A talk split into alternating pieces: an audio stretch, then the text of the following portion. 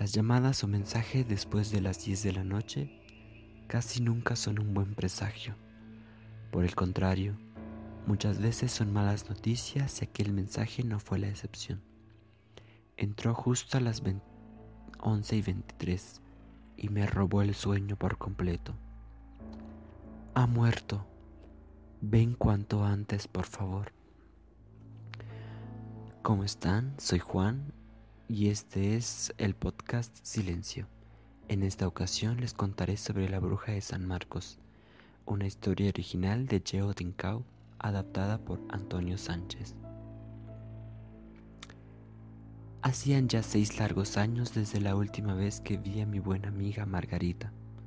Ella se había casado con su novio de toda la vida, Juan, y el día de su boda fue la última vez que cruzamos palabra de manera presencial. Después de eso solamente hablábamos por teléfono y por mensajes. Me ponía al tanto de su nueva vida.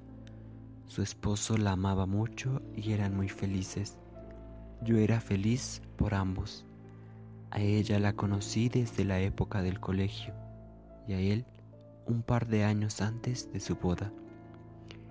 Hacían una linda pareja y todo el mundo los amaba al contraer matrimonio, decidieron mudarse hasta San Marcos, el pueblo originario de Juan, muy cerca de la frontera con México, y por esa razón me fue ya muy difícil volver a verlos. Ellos vivían en una casa propiedad de él, en la que su anciana madre también vivía. Los primeros dos años fueron muy felices.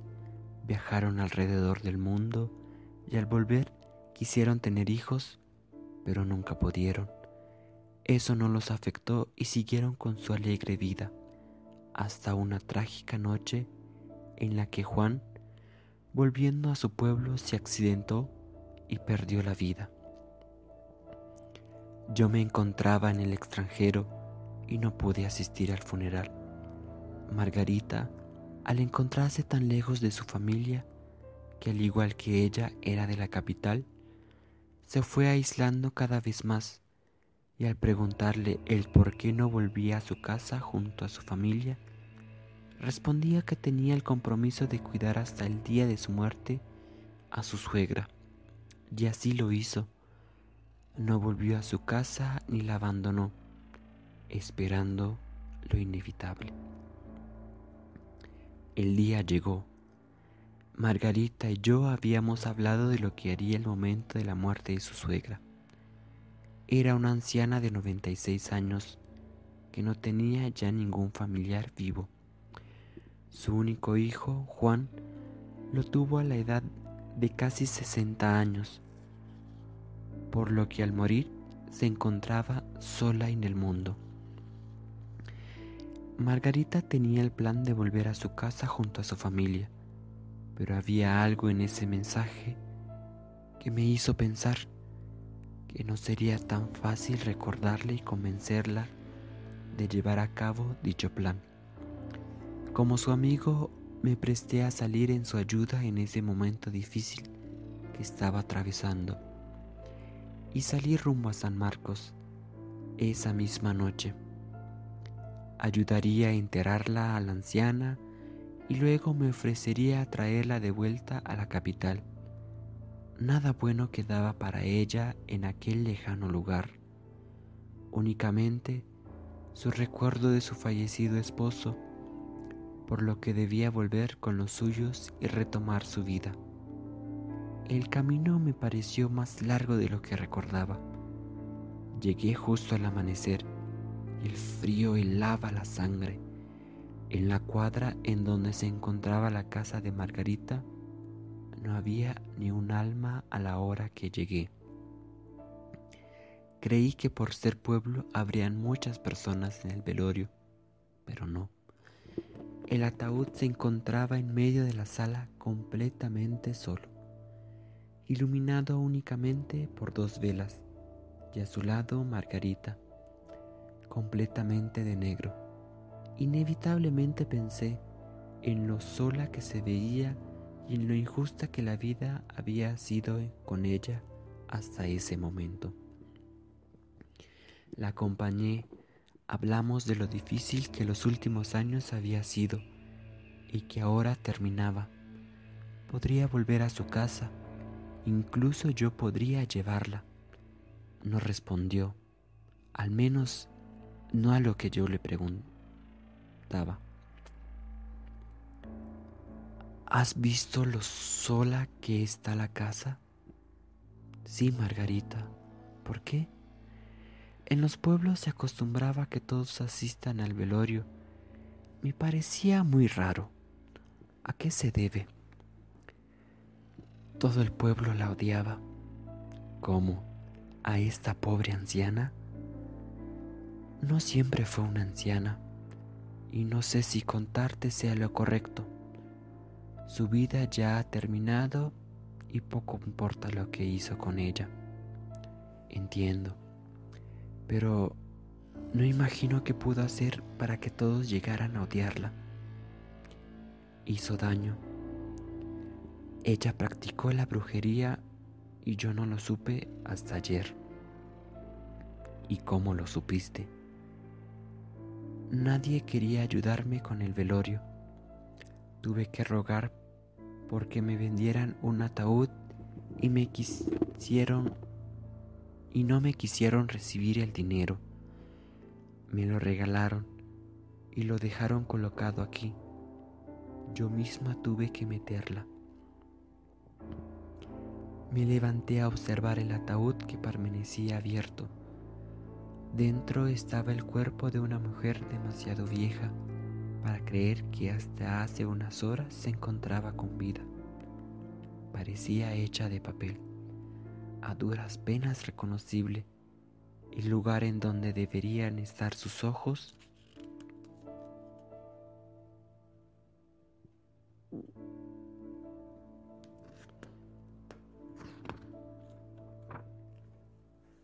Imagino que no te ha costado mucho cargarla hasta aquí. No, tenía ya varios días sin probar alimento. La encontró muerta cuando entré a su cuarto, llevándole un poco de agua, pero al introducirla en el ataúd, este crujió como si de un cuerpo grande se tratara. Supongo que es un ataúd barato, por eso te lo regalaron y por eso crujió así. ¿Ya arreglaste algo del entierro? Pasé varias horas rogando al padre de la iglesia para que al menos se elevara una plegaria en el cementerio al momento de su entierro, pero se negó. ¿Y permitirá enterrarla en el campo santo? Tampoco quería, pero al final lo ha permitido. Eso sí, yo debía encontrar quien hiciera el agujero y quien la metiera. Pagué a un borrachito para que lo haga. Imagino que ya estará en eso. Bueno, en cuanto amanezca, bien iré a ver si ya está adelantado el trabajo y podemos trasladarla en mi carro. Costará, pero ya veremos qué hacemos. ¿A qué hora piensas llevarla al cementerio? Cuanto antes. Nadie vendrá a verla. No tiene sentido que permanezca aquí mucho tiempo. El sol comenzaba a asomarse en el horizonte. Debía ir a verificar que la persona encargada de abrir el agujero lo hubiera hecho. Pedí las indicaciones a Margarita y me dirigí hasta el camposanto. Logré encontrarlo poco tiempo después. Una niebla flotante sobre las tumbas echaba en la tierra. El sol iluminaba los montículos que indicaban la presencia de un hombre. Y al fondo alguien cavaba la tierra. Debía ser el borrachito. Buenos días. ¿Usted está cavando este agujero para la señora que murió anoche? ¿La bruja? No sé si es o fue bruja y no me interesa. ¿Es usted? Depende de quién pregunta. Soy amigo de Margarita. Ella me pidió que viniera a ver cómo va con esto. Entonces sí, Este es. ¿A qué hora cree que va a terminar? Pues en unas dos horas está listo. Eso sí, yo no le pongo la tierra.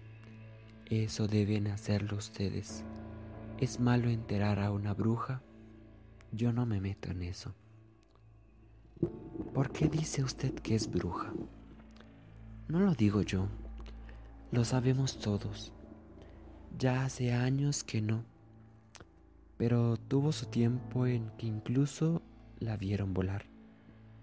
Pasaba volando sobre las casas en las noches sin luna. Y aquí mismo, en este cementerio, la vieron sacar cuerpos durante la noche. Debería dejarla que se pudriera en la casa e irse lo más rápido posible.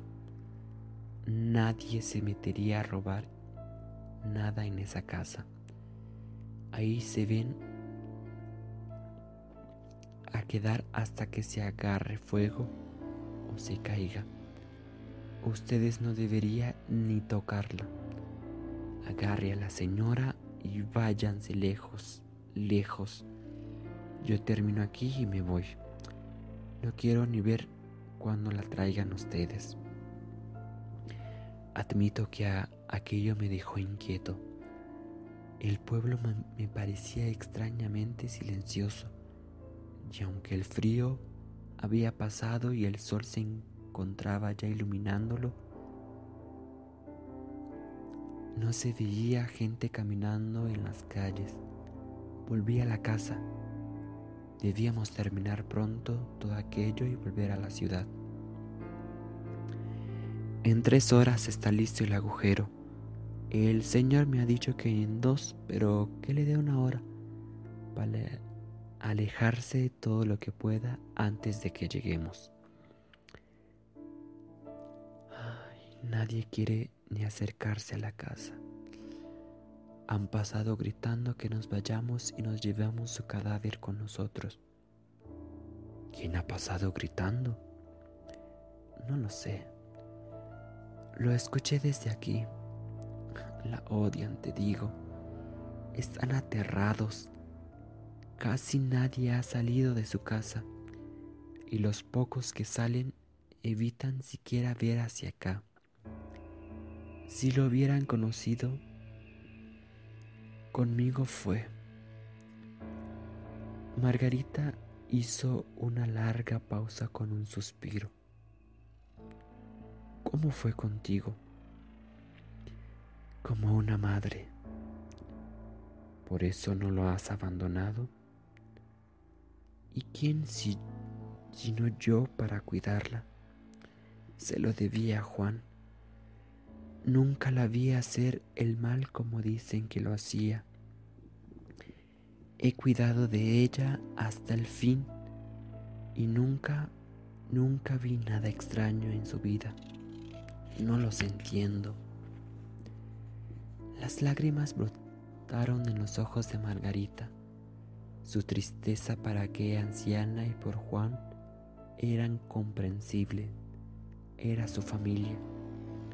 El silencio de la casa y la calle inundaba a todos hasta que golpearon tres veces la puerta. Alguien había llegado. Era el sacerdote, el que se había negado a ofrecer siquiera una oración por aquella anciana estaba allí tocando la puerta. Buenos días. ¿En qué puedo ayudarle? Buenos días, hijo. ¿Puedo pasar? Volteé a ver a Margarita y ella lo dejó pasar. Buenos días, Margarita. Lamento mucho haberme negado a su petición esta madrugada, pero usted sabe que son las cosas en este lugar nadie lo vería con buenos ojos, por lo que usted sabe. Ella, pues, ella hacía cosas que están mal ante los ojos de Dios. No se preocupe, padre, lo entiendo. En un rato vamos a enterarla.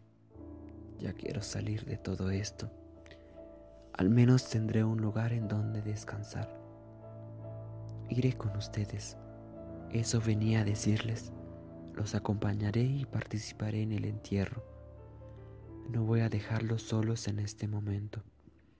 ¿Estás seguro?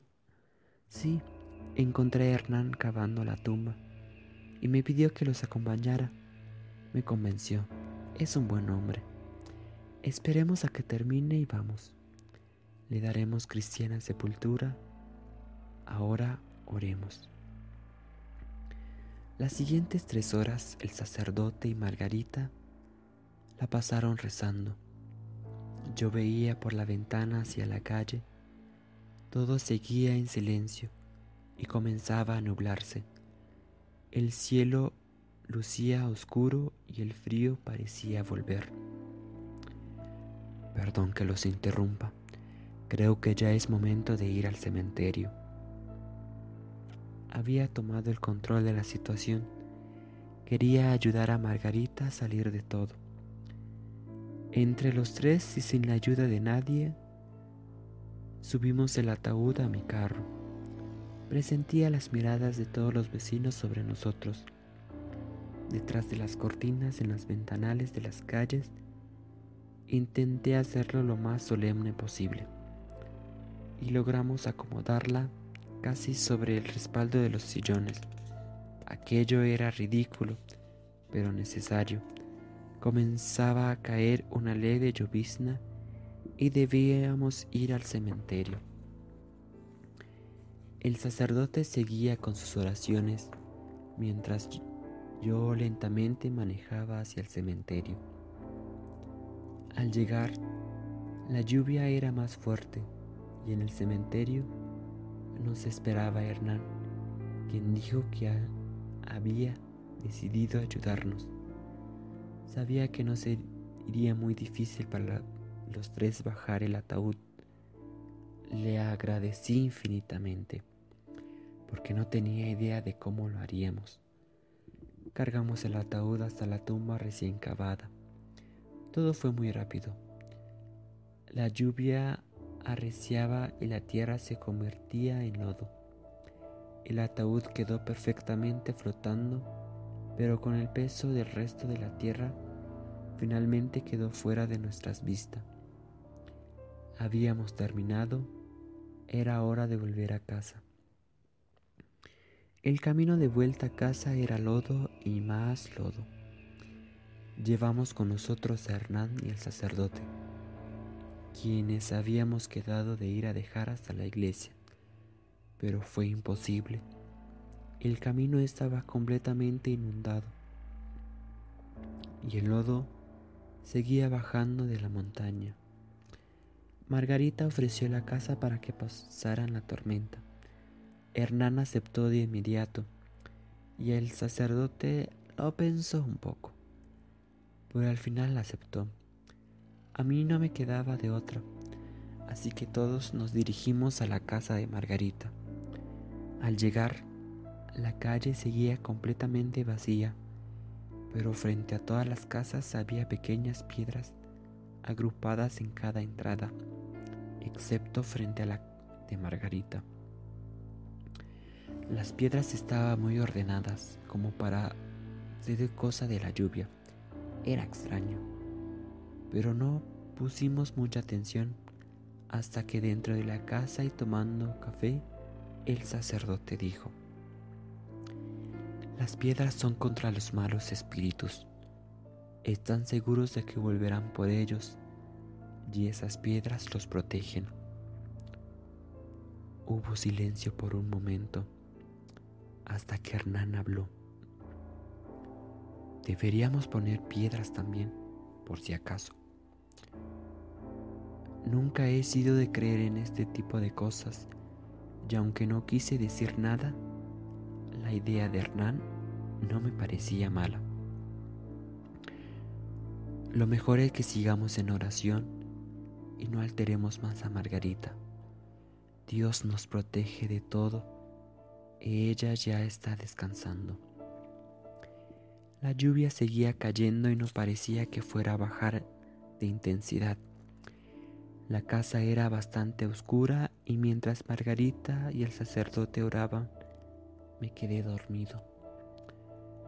Había olvidado que manejé toda la noche. El sueño me ganó. Desperté asustado en medio de la oscuridad casi total. Seguía lloviendo y vi al sacerdote parado frente a la ventana. Me levanté y caminé hacia donde estaba. ¿Y Margarita? Subió a su cuarto a dormir. Hernán durmió tanto como usted en la sala y yo me quedé orando. ¿Qué hora es? Las siete y media. No ha dejado de llover ni un momento. Y a la luz se fue hace ya más de una hora. Será una larga noche.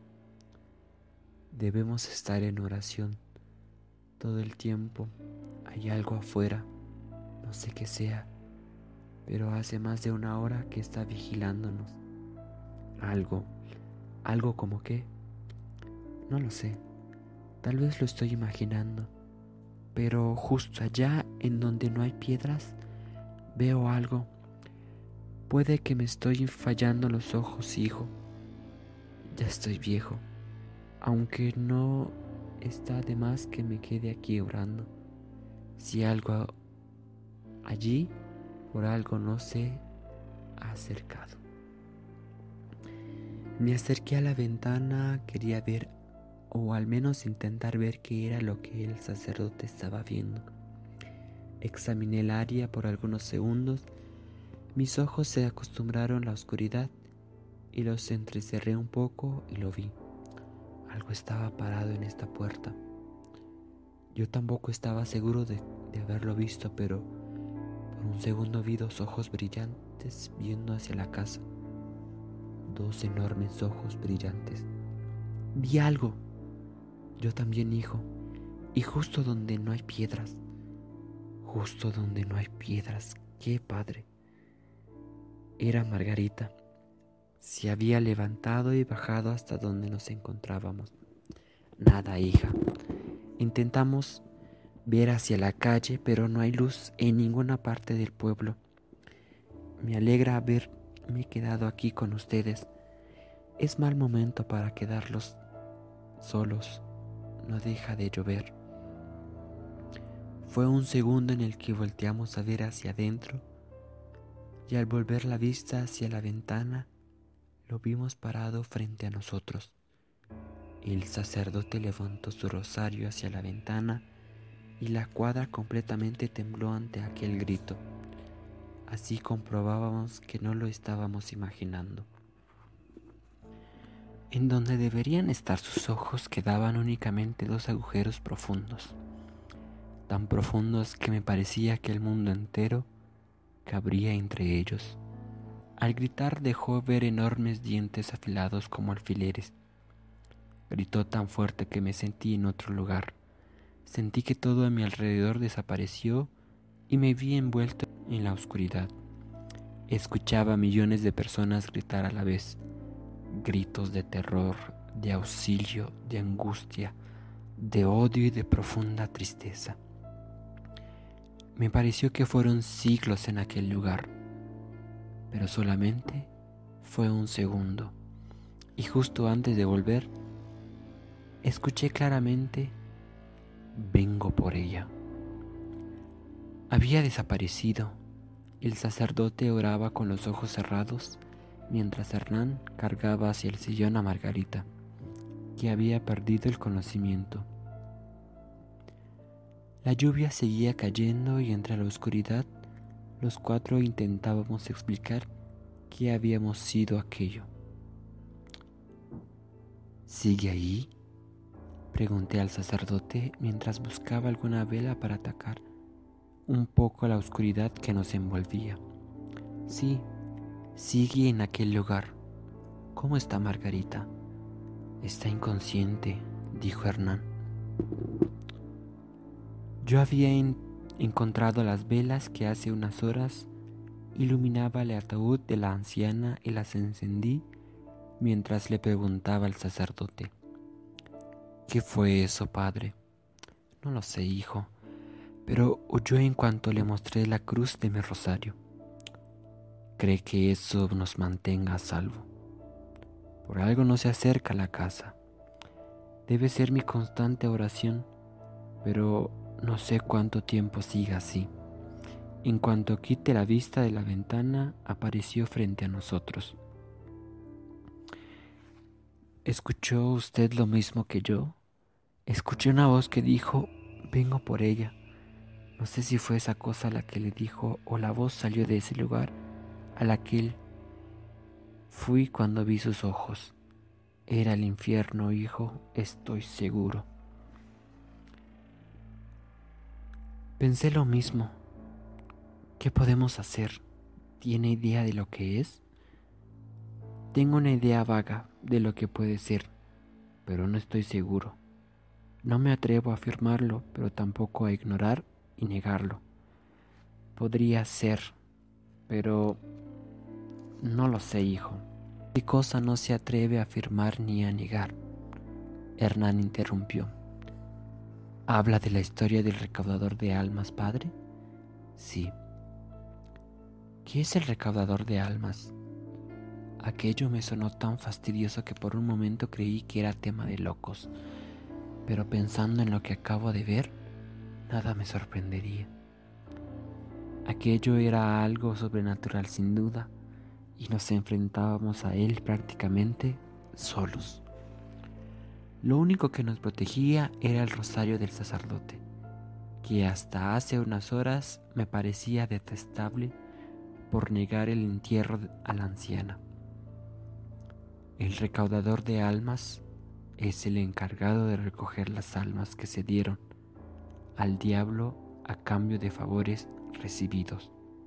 ¿Y qué hace aquí?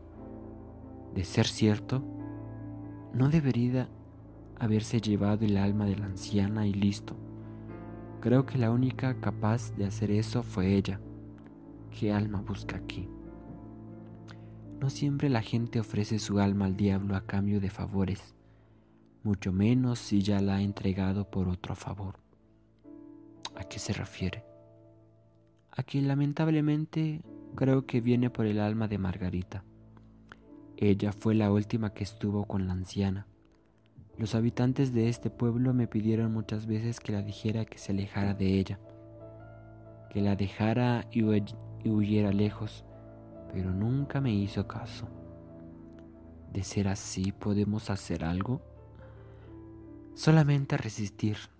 He escuchado de hechicería que contrarresta hechicería, pero aunque eso fuera real, estamos solos.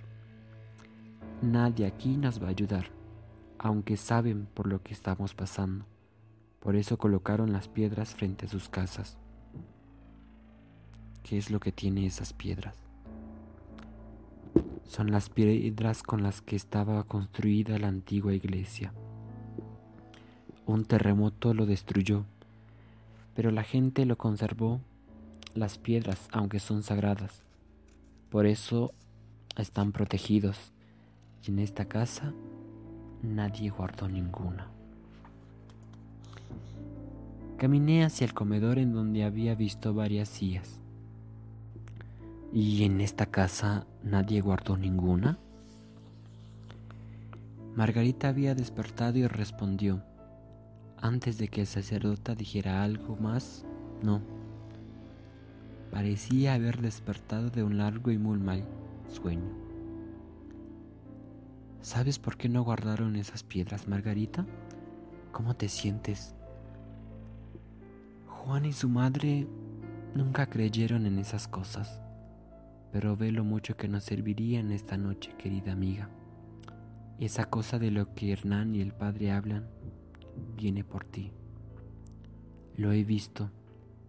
Escuché cuando lo dijo y me vi atrapada entre sus ojos. No creí que fue era capaz de hacerlo.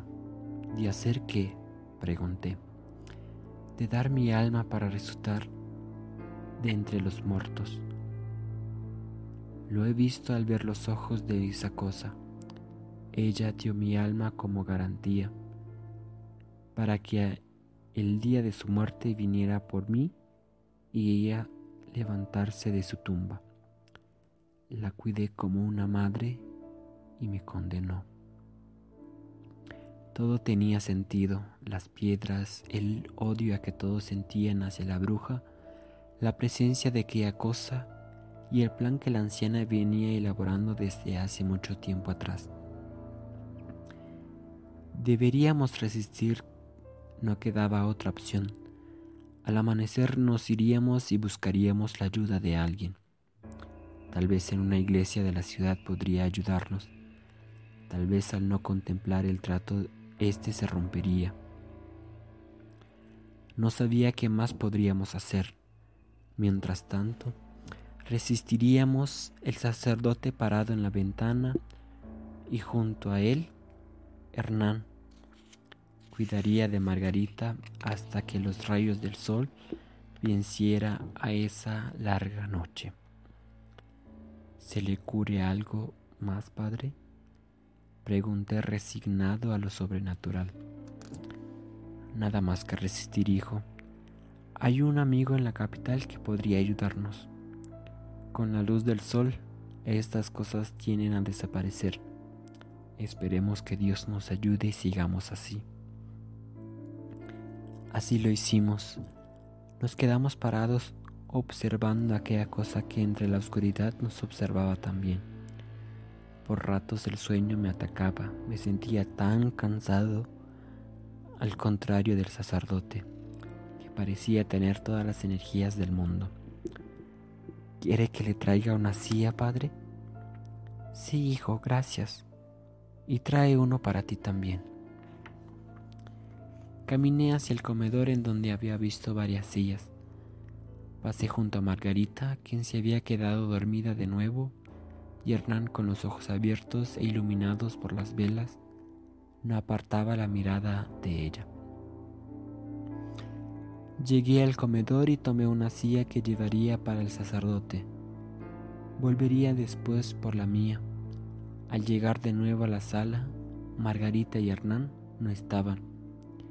Escuché un grito desde el segundo piso. Era Margarita, que me pedía ayuda. El padre permanecía parado frente a la ventana.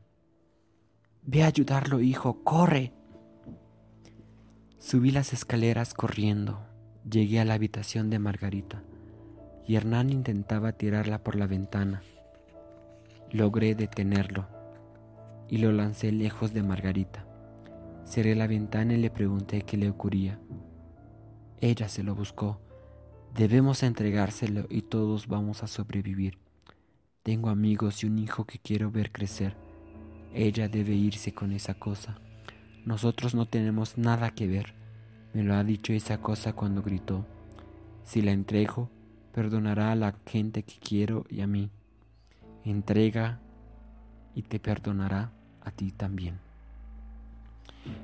Estuve a punto de, golpearlo por su cobardía, pero el grito del sacerdote me detuvo. Tomé de la mano a Margarita y bajamos rápidamente a la sala. Al llegar las velas estaban apagadas.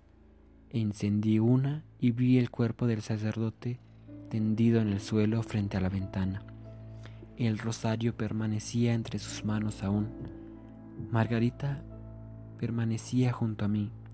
Escuchaba a Hernán bajando las escaleras y volteé hacia la ventana. El recaudador estaba parado frente a la ventana, viéndonos desde afuera. Sonreía.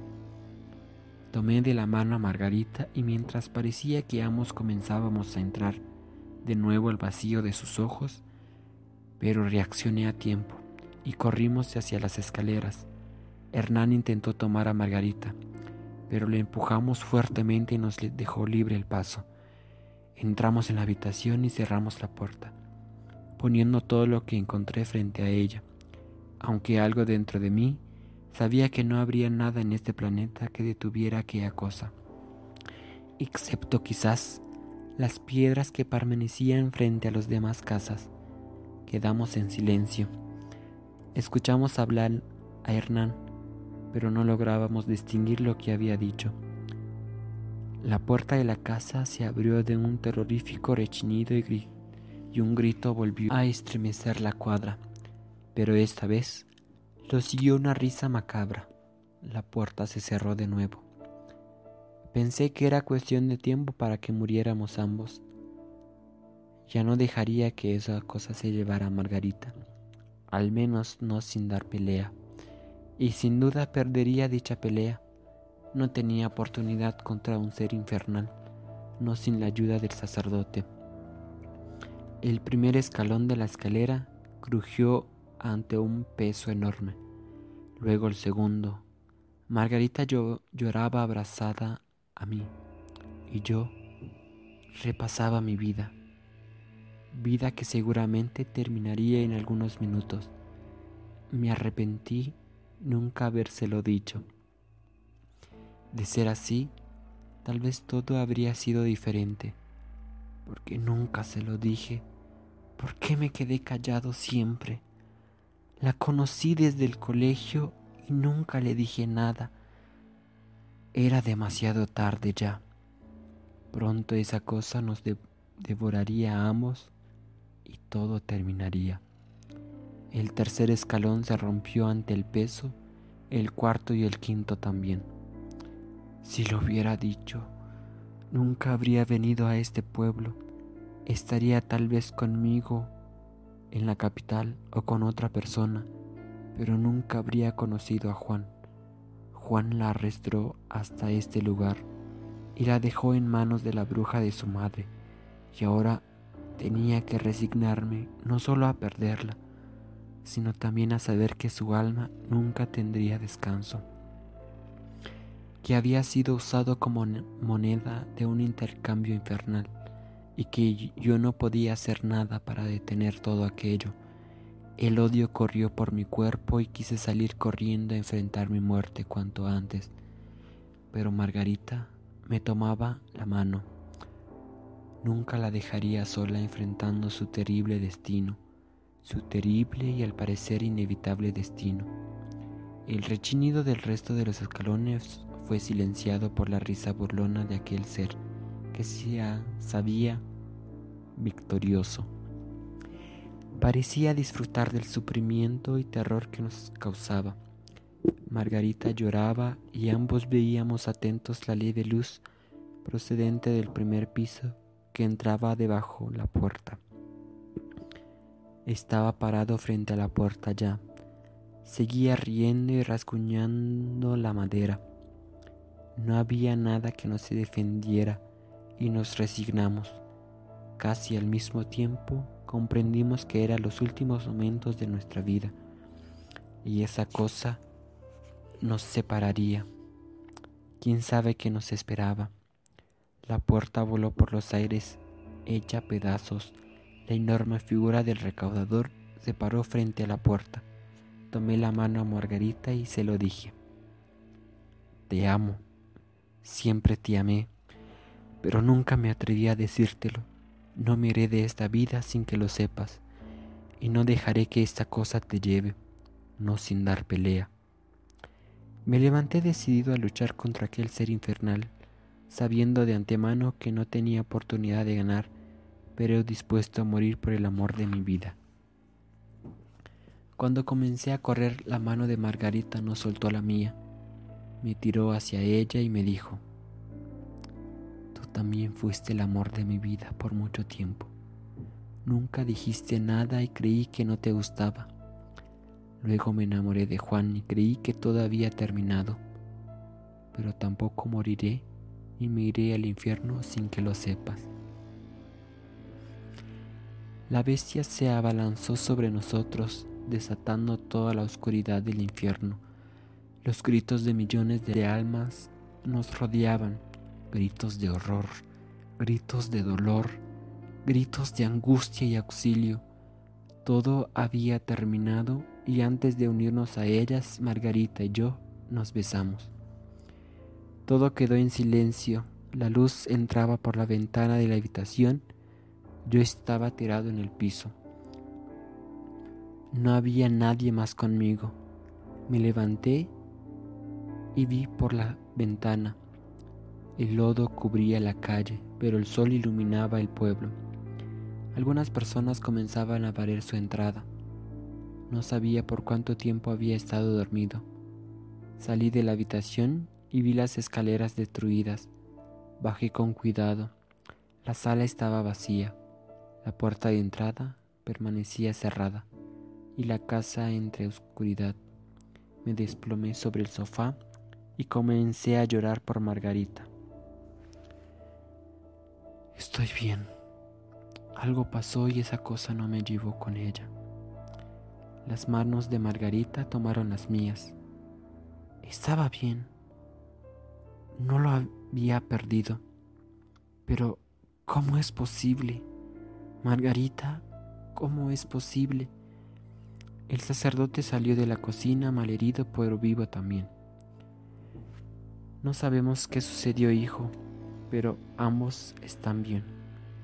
Vámonos cuanto antes.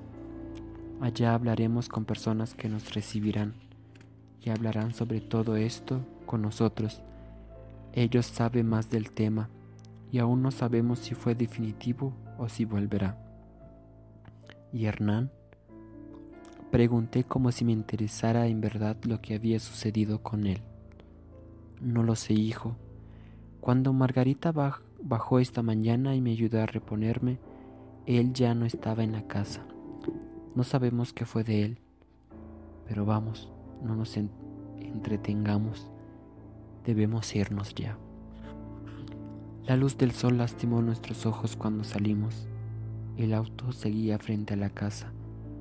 Nos subimos y comencé a conducir.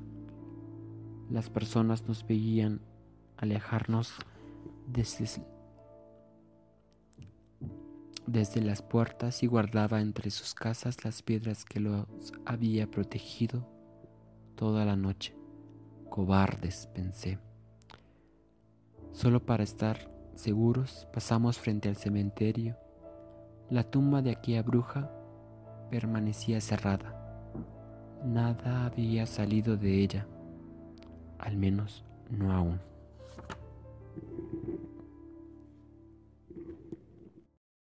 Espero que hayan disfrutado este episodio. Me tardé mucho en, en, repetir este episodio. Ya había subido en mi anterior podcast. Pero em, lo quise resubir y regrabar de nuevo.